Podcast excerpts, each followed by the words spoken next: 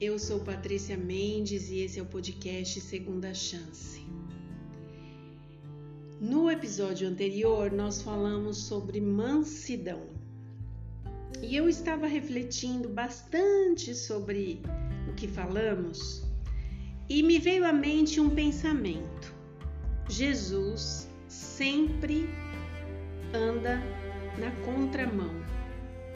Você já parou para pensar nisso? Enquanto tudo no mundo quer nos desequilibrar, Jesus nos ensina como ir atrás deste equilíbrio, desta forma da gente lidar com as coisas corretamente, da maneira como a gente se sentir, da maneira como a gente pode lidar com os problemas, quando um mundo tão ansioso, tão desesperado, tão preocupado está correndo atrás de tantas coisas, Jesus nos ensina a ter paz, a ter paciência. E eu acho isso incrível porque é algo que anda na contramão. No que depende de nós, é possível que a gente entre aí nesse vagão do desespero, da preocupação, dos medos. Mas Jesus, com esta série que nós estamos fazendo, essa temporada, chamando é, a gente para nos transformarmos em sermos melhores do que nós somos, ela está fazendo com a gente o processo contrário. Eu acho que a grande influência da vida é você conseguir alcançar o raciocínio de Jesus através do poder do Espírito Santo em nós para que a gente consiga ter os melhores resultados na nossa vida. O tema de hoje é a temperança. Quando a gente fala em temperança, basicamente a gente lembra de comida. Mas temperança tem a ver com várias coisas da nossa vida. Mas inicialmente eu queria ler com vocês 1 Coríntios 10, 31, Coríntios está no Novo Testamento, é só olhar no índice. Tem o primeiro Coríntios e o segundo Coríntios. E nós vamos ler o primeiro, capítulo 10, que diz o seguinte: Portanto, quer comais, quer bebais, ou façais outra coisa qualquer, fazei tudo para a glória de Deus. E eu começo lendo um texto que fala assim: Examinai atentamente vosso próprio coração e imitai em vossa vida o modelo infalível que é Jesus, e tudo estará bem com você. Preservai uma consciência limpa diante de Deus. Em tudo que você fizer, glorificai o seu nome Tire do seu coração todo, todo o egoísmo e todo o amor próprio. Deus, ele exige que todos os seres humanos, todos, sem exceção, homens, mulheres, Deus exige que a gente entregue o nosso corpo a Ele como sacrifício vivo não é um sacrifício mal acabado, morto, agonizante, um sacrifício doente. Quando ele fala que ele gostaria que nós nos entregássemos a ele como sacrifício vivo, é que ele quer que nós tenhamos uma vida de abundâncias, de coisas boas, de saúde, de bem-estar, de bons pensamentos, de boas atitudes e desta forma a gente consiga oferecer a Deus o nosso melhor como ser humano aqui nesta terra, por Ele e para as pessoas que estão ao nosso redor. Deus ele diz para gente que o nosso corpo é o templo do Espírito Santo. Ele fala isso na Bíblia. É a habitação do Espírito de Deus. E o Espírito de Deus, ele exige que todo mundo que quer ser semelhante à imagem de Deus cuide do corpo para que a gente esteja sempre pronto para servir a Deus da maneira como Ele quer nos usar aqui nesta terra. Nossos atos, nosso sorriso, nossos olhos, nossos ouvidos, a maneira que a gente ouve as pessoas, as palavras que saem da nossa boca.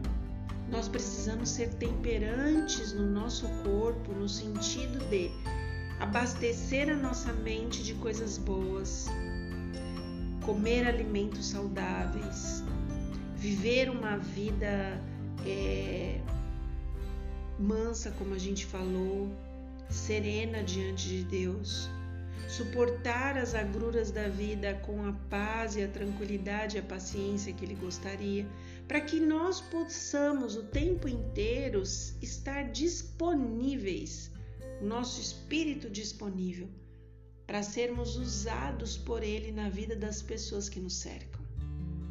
É aquilo que eu disse uma vez aqui. Nós queremos ser influência. Ah, nós vamos ser influência, uma boa influência. Eu quero ser um influencer.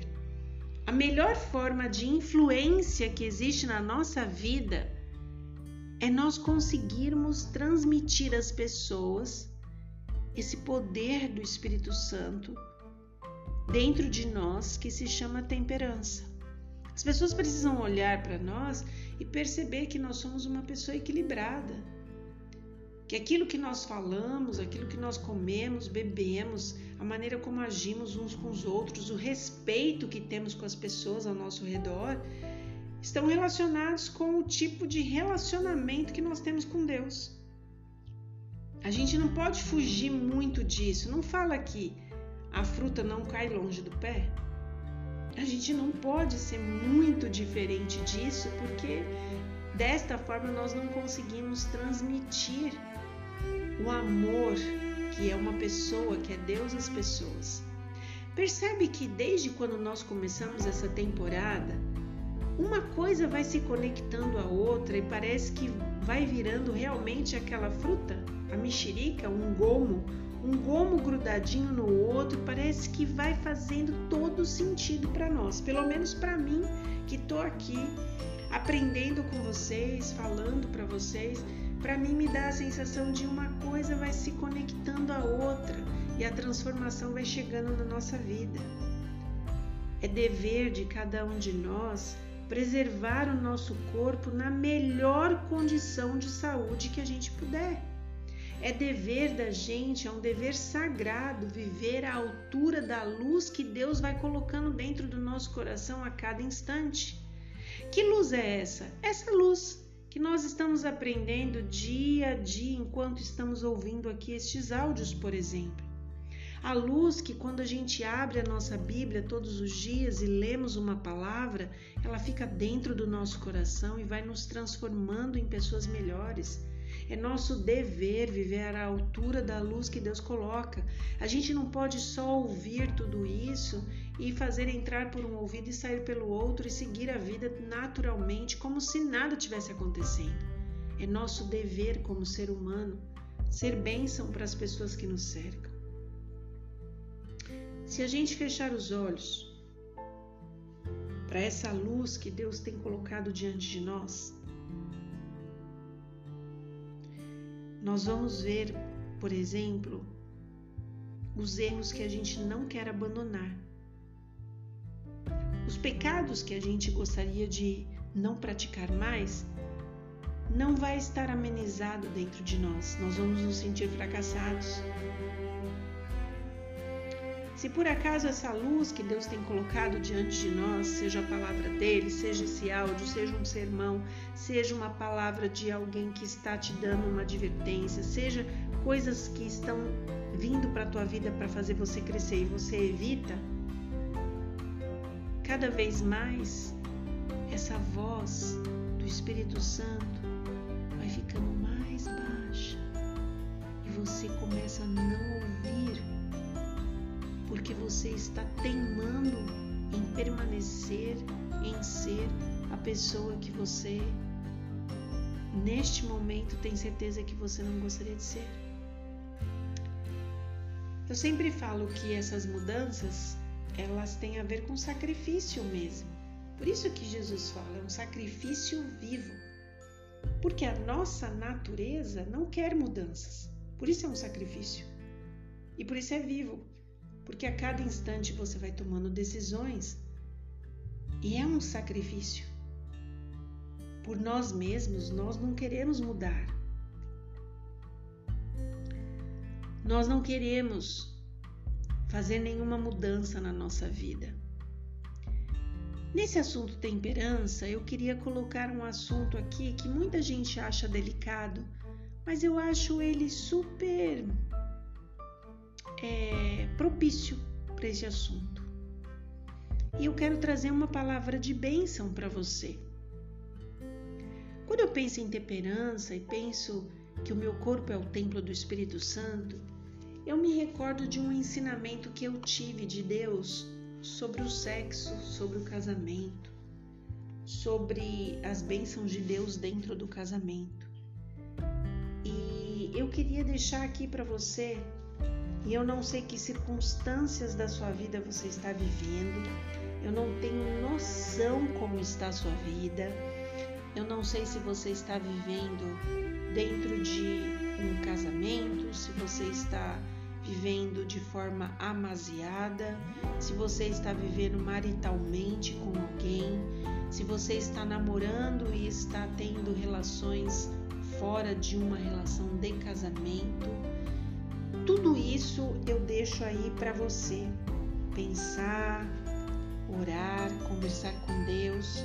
Mas esse assunto está dentro da temperança e é por isso que eu queria falar com vocês, porque o seu templo, o seu corpo, é o lugar onde o Espírito Santo age, vive e ele quer de alguma maneira participar da sua vida. E aos pouquinhos a gente vai se aprofundando no que o Espírito Santo espera de nós. Ele nos dá, sim, o seu fruto cheio de gomos, de grandes coisas como alegria, paz, amor, é, a temperança, a amabilidade, a bondade, a benignidade, mas ele também traz para o nosso coração a temperança. O que é a temperança? A gente saber o que é bom para a nossa vida e tomarmos as melhores decisões para que a gente tenha uma vida saudável em todos os sentidos. E uma do, um, um dos sentidos é a nossa vida é, sentimental a nossa vida sexual, a nossa vida de relacionamento. E eu me lembrei de uma passagem que está lá em Gênesis capítulo 1, a partir do verso 26, diz assim: Então disse Deus: Façamos o homem a nossa imagem, conforme a nossa semelhança. Domine ele sobre os peixes do mar, sobre as aves do céu sobre os grandes animais de toda a terra e sobre todos os pequenos animais que se movem rente ao chão. Verso 27. Criou Deus o homem à sua imagem. A imagem de Deus o criou. Homem e mulher os criou. Verso 28. Deus os abençoou e lhes disse: Sejam férteis e multipliquem encham e subjuguem a terra, dominem sobre os peixes do mar, sobre as aves do céu e sobre todos os animais que se movem pela terra. E aí, quando você vem para Gênesis 2, ainda tem um complementinho aqui sobre esta criação de Deus. Deus disse assim no verso 21 do capítulo 2. Vou até ler o verso 20 que fala o seguinte: Assim deu o homem nomes a todos os rebanhos domésticos, às aves do céu e a todos os animais selvagens. Todavia, não se encontrou para o homem alguém que lhe auxiliasse e lhe correspondesse. Verso 21. Então o Senhor Deus fez o homem cair em profundo sono, e enquanto este dormia, tirou-lhe uma das costelas fechando o lugar com carne. Com a costela que havia tirado do homem, o Senhor Deus fez uma mulher e a levou até ele. Disse então o homem: Esta sim é osso dos meus ossos e carne da minha carne. Ela será chamada mulher, porque do homem foi tirada. Por essa razão, o homem deixará pai e mãe e se unirá à sua mulher e eles se tornarão uma só carne. É tão impressionante esse capítulo quando a gente fala sobre a união que Deus planejou para homem e mulher. Deus planejou que homem e mulher de alguma maneira estivessem conectados, estivessem juntos, estivessem ligados. E o plano de Deus foi que, criando homem e mulher, um pudesse depender do outro. Mas o que eu queria deixar aqui para vocês quando se trata de temperança é que nesse plano divino de criação, a princípio fala a Bíblia que Deus os abençoou e Deus disse palavras de bênçãos para que eles crescessem e se multiplicassem. E eu queria dizer para vocês algo assim bastante curioso. Há pessoas que dizem que casamento é quando a mulher se veste de branco, quando a festa, quando a pessoa entra pela igreja, quando a pessoa é, faz a lua de mel, viaja. E eu queria dizer para vocês, firmada nesta palavra que eu estou falando aqui na, na Bíblia, casamento para Deus é sexo. Porque a Bíblia deixa claro que para Deus, quando ele disse cresçam e multipliquem, em outro momento Deus disse unirá o homem à sua mulher e se tornará uma só carne. Deus está dizendo para nós que esta união carnal faz com que estas pessoas se tornem uma só carne diante dele. E a bênção de Deus está sobre esta relação. O que eu quero dizer com isso? Muitas vezes a gente se une a pessoas que não vão fazer parte da nossa vida. Hoje nós estamos vivendo um tempo que todo mundo fala o quê? Ah, vamos ficar, né? Ficar é legal, ficar é bom, a gente não precisa dar nenhum tipo de. É, como eu posso dizer? Nenhum tipo de satisfação a ninguém, a gente pode ficar aqui e de repente é, eu posso acordar, amanhã ir para outro lugar e ficar com outra pessoa sem compromisso nenhum. E eu quero dizer para vocês: se você já praticou isso na sua vida, isso não é temperança.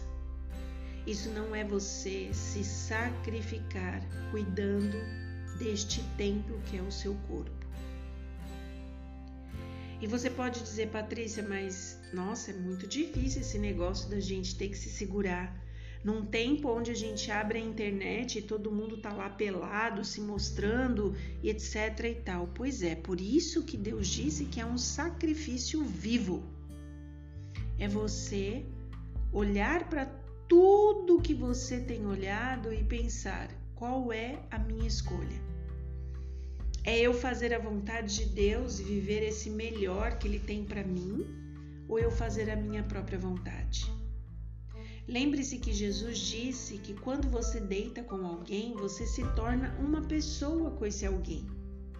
E a Bíblia também diz uma coisa muito importante.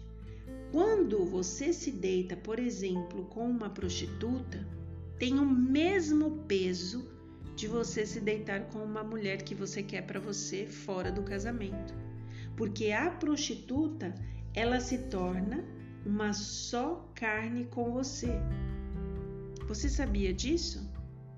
É muito importante que a gente tenha essa visão clara da palavra de Deus para que a gente tome a melhor decisão. Porque a Bíblia diz em 1 Coríntios 6, lá no verso 16, e eu vou ler para vocês para não ficar dúvida. Vocês não sabem que aquele que se une a uma prostituta é um corpo só com ela? Pois, como está escrito, os dois serão uma só carne. Deus está nos dizendo que não existe para ele dois pesos e duas medidas. E Deus também não está discriminando a prostituta. Pelo contrário, Deus está nos mostrando a responsabilidade que nós temos quando escolhemos alguém para nos deitar. Porque para Deus, casamento não é a gente se vestir de branco, entrar pela igreja, fazer uma festa e ir para lua de mel. Isso são convenções humanas. Quando nós concretizamos as nossas atitudes com esta situação de casamento, mandar convite, convidar as pessoas, nós só estamos demonstrando publicamente que nós escolhemos aquela pessoa. Mas é no segredo, lá na quietude da nossa casa, entre quatro paredes, que nós mostramos para Deus quem nós somos de verdade. E eu estou falando isso para você porque talvez você que está me ouvindo aí já tenha ferido muitas pessoas. Mulheres ferindo homens, homens ferindo mulheres. Se você é uma mulher que colocou no seu coração que o seu direito é o mesmo dos homens, que você tem que se deitar com qualquer pessoa e que se lasque porque os homens são assim e você é igual. E se, e se você é um homem e você colocou no seu coração que você já sofreu, já passou decepção e o que você quer agora é deitar com todo mundo, transar com todo mundo e não ter compromisso com ninguém, ou se você não está casado com aquela pessoa que você diz amar tanto e você continua se deitando com ela fora do casamento, ou ainda, se você tenha ido à procura de prostitutas, de mulheres ou de homens, que você tem buscado relações é, que sejam vulneráveis, que sejam sem valor, que só sejam para satisfação do corpo físico, eu queria deixar para você estes pensamentos para que você reflita.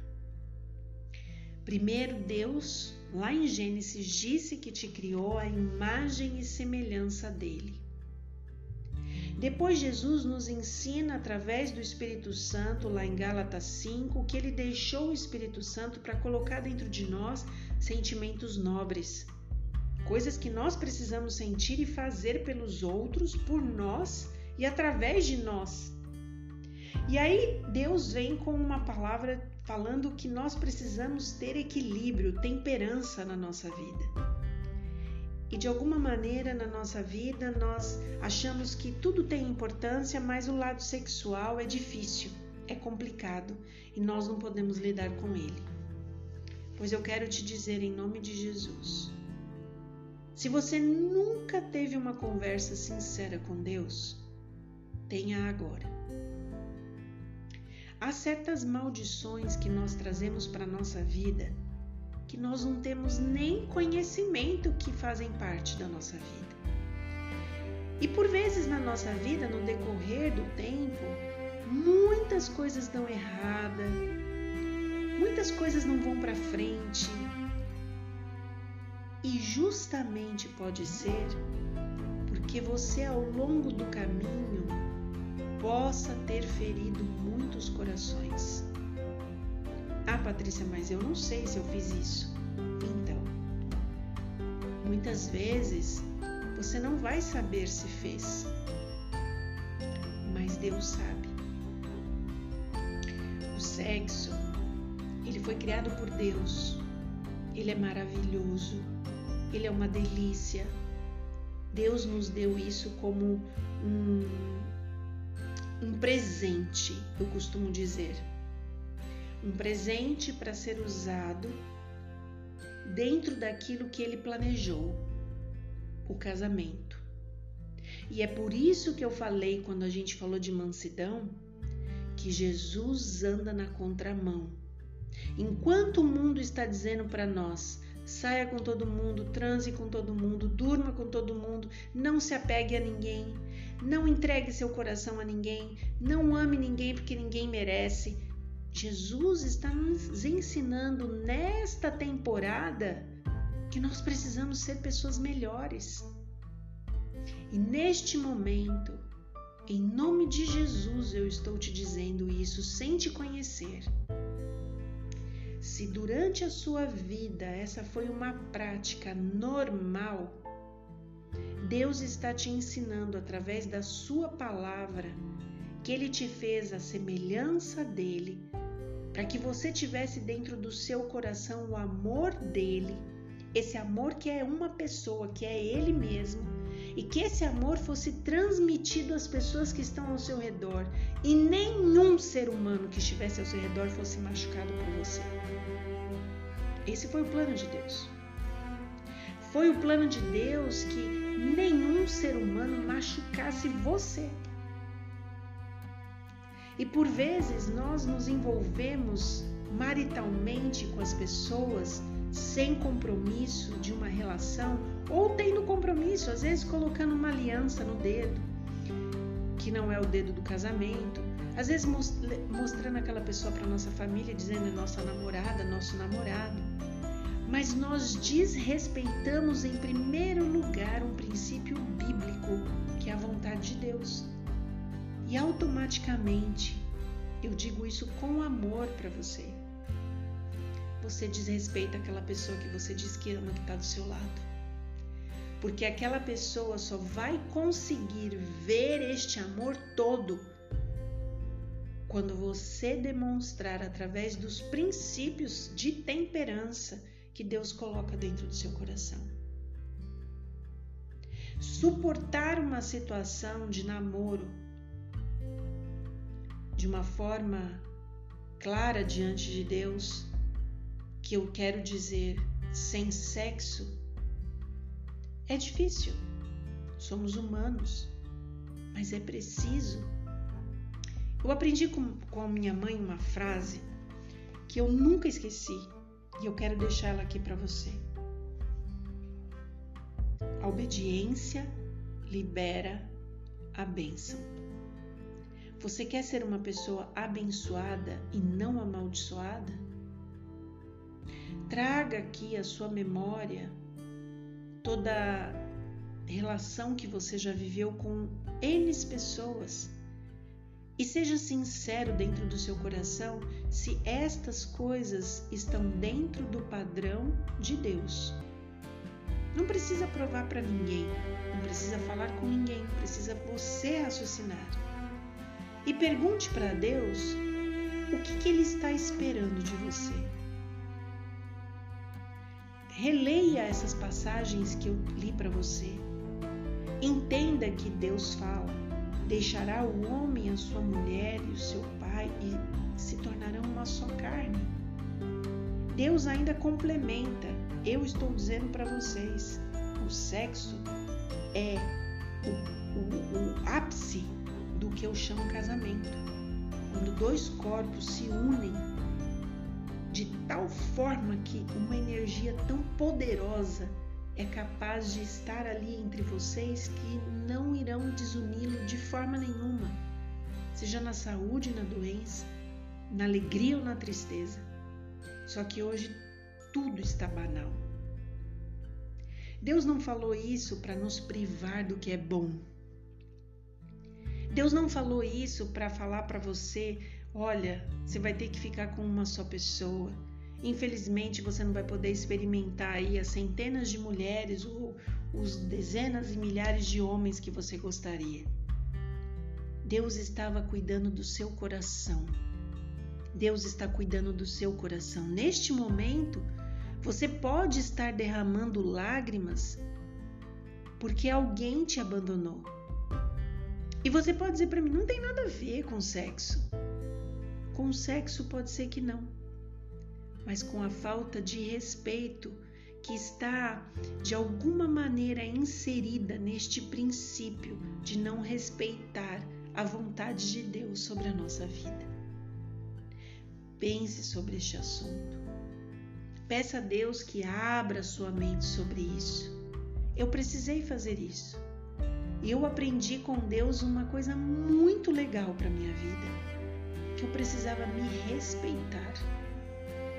Que o dia que eu aprendesse a me respeitar, eu respeitaria o outro e eu viveria feliz.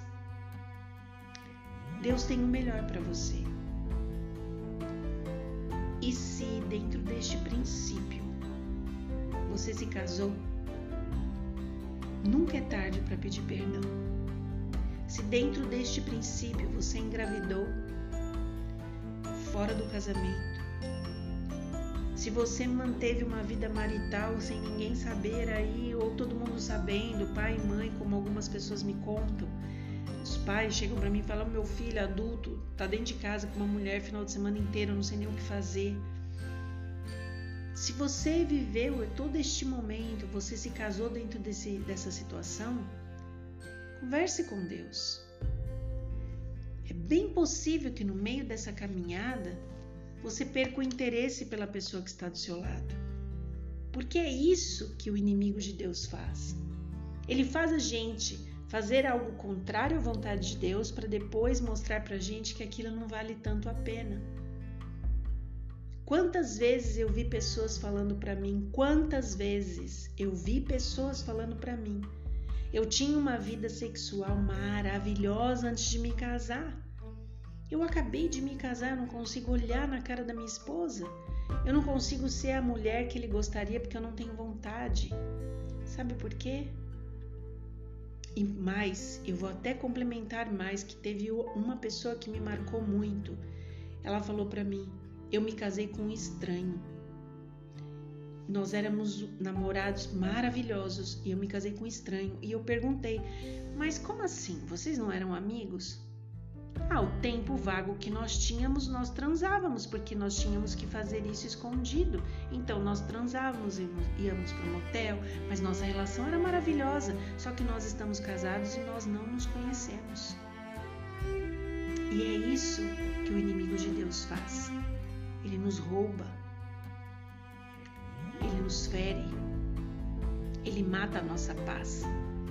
Porque realmente enquanto nós deveríamos no namoro ou naquele momento que estamos conhecendo alguém, sentar, conversar, conhecer o caráter, descobrir se aquela pessoa é a pessoa que, ideal para sua vida, etc e tal, nós estamos transando.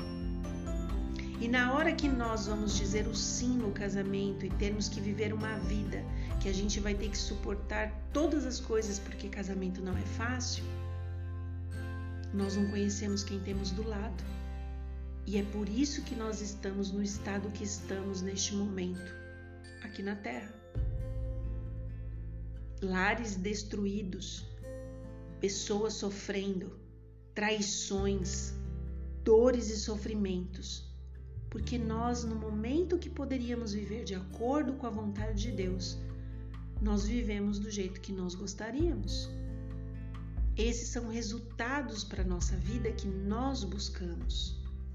Então eu queria que você colocasse no seu coração que temperança tem a ver com comer, beber, como fala em 1 Coríntios 10.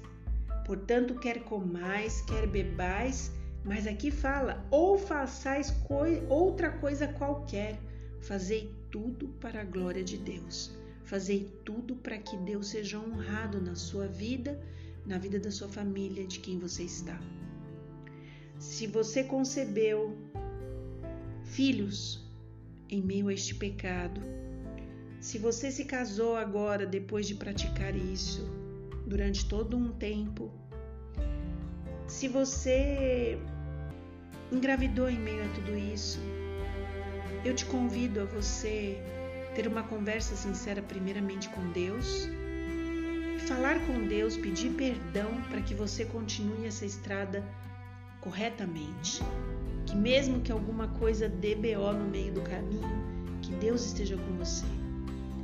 Que você entende que você perdeu a bênção, mas você quer recuperá-la. E depois converse com esta pessoa que está do seu lado. Fale com ela sobre a necessidade do perdão de Deus para que vocês possam lutar juntos nesta vida que vocês escolheram viver. Que Deus te abençoe.